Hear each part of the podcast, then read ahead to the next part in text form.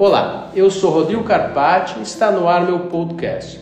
Não deixe de me seguir nos meus canais, você pode é, escutar esse podcast em qualquer canal é, específico é, para áudio, ou você também pode optar em assistir com imagem através da minha conta no YouTube. Se você fizer isso, não deixe de seguir Rodrigo Carpati e ativar o sininho para receber as notificações.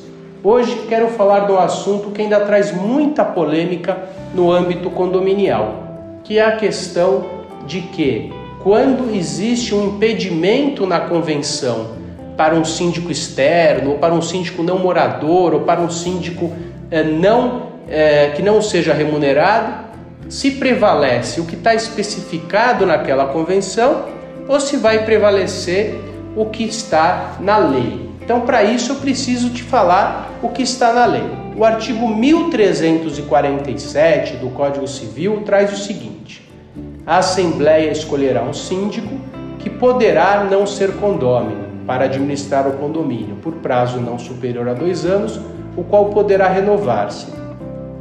A questão aqui é: se consta na letra da lei que ele poderá não ser condômino, algumas pessoas interpretam, eh, inclusive eu, que ele pode ser pessoa estranha. Porém, algumas pessoas interpretam que o fato de existir a palavra poderá é uma faculdade, então se pode sim, pode não.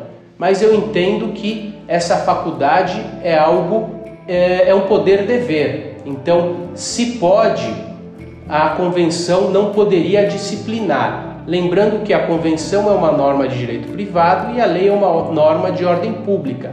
Em alguns casos, existe sim a possibilidade da convenção complementar a lei. Para mim, e esse é o meu entendimento, fica muito claro que é, o fato de poderá não ser condômino não pode existir um impedimento é, na convenção do condomínio de que ele seja uma pessoa externa. A pergunta ainda é, continua: ela pode não ser remunerada, então, se ela pode ser externa, fica implícito que ela deve ser remunerada. Posso obrigar que ela seja condômino? Entendo que não, se ela pode ser externa, não posso obrigar que seja condômino. Então, essas cláusulas convencionais, eh, via de regra, são anteriores é, à lei de 2002, que é o novo Código Civil.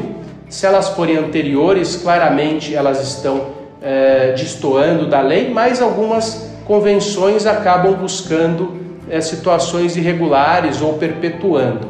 Então, nesse caso, é, existindo esse conflito de leis, vai existir aí uma interpretação, lembrando que algumas vezes é, o caminho é ingressar com uma ação judicial para que se obtenha é, uma ação declaratória é, de anulação é, dessa cláusula convencional para que não pare dúvidas. Chegamos ao final é, desse podcast, espero que você tenha aproveitado o conteúdo, veja os outros é, podcasts gravados por mim ou me assista através do YouTube no meu canal e se você fizer isso, não deixe de ativar o sininho e seguir para que você receba todas as notificações. Obrigado e até breve.